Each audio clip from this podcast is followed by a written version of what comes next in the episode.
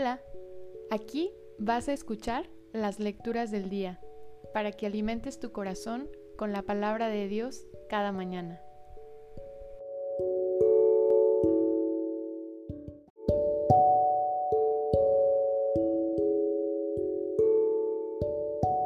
De la carta del apóstol San Pablo a los romanos. Hermanos, ninguno de nosotros vive para sí mismo ni muere para sí mismo.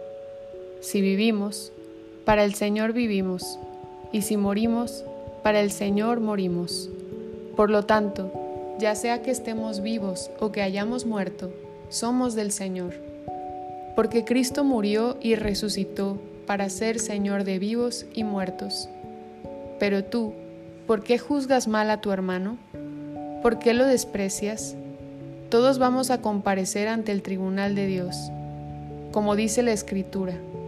Juro por mí mismo, dice el Señor, que todos doblarán la rodilla ante mí y todos reconocerán públicamente que yo soy Dios. En resumen, cada uno de nosotros tendrá que dar cuenta de sí mismo a Dios. Palabra de Dios, te alabamos Señor.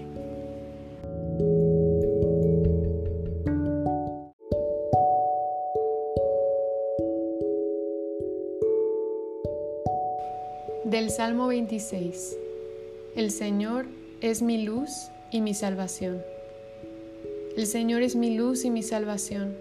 ¿A quién voy a tenerle miedo? El Señor es la defensa de mi vida.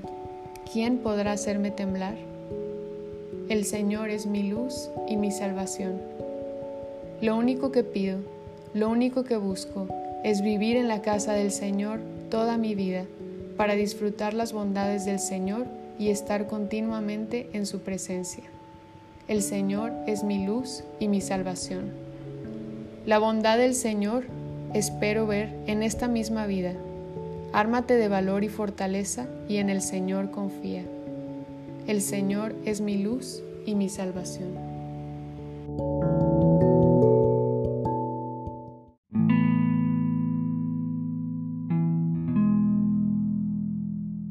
Del Santo Evangelio según San Lucas. En aquel tiempo se acercaban a Jesús los publicanos y los pecadores a escucharlo, por lo cual los fariseos y los escribas murmuraban entre sí, Este recibe a los pecadores y come con ellos. Jesús les dijo entonces esta parábola, ¿quién de ustedes, si tiene cien ovejas y se le pierde una, no deja las noventa y nueve en el campo y va en busca de la que se le perdió hasta encontrarla? Y una vez que la encuentra, la carga sobre sus hombros, lleno de alegría, y al llegar a su casa, reúne a los amigos y vecinos y les dice, Alégrense conmigo, porque ya encontré la oveja que se me había perdido. Yo les aseguro que también en el cielo habrá más alegría por un pecador que se arrepiente que por noventa y nueve justos, que no necesitan arrepentirse. ¿Y qué mujer hay que si tiene diez monedas de plata y pierde una, no enciende luego una lámpara y barre la casa y la busca con cuidado hasta encontrarla? Y cuando la encuentra, reúne a sus amigas y vecinas y les dice, Alégrense conmigo, porque ya encontré la moneda que se me había perdido.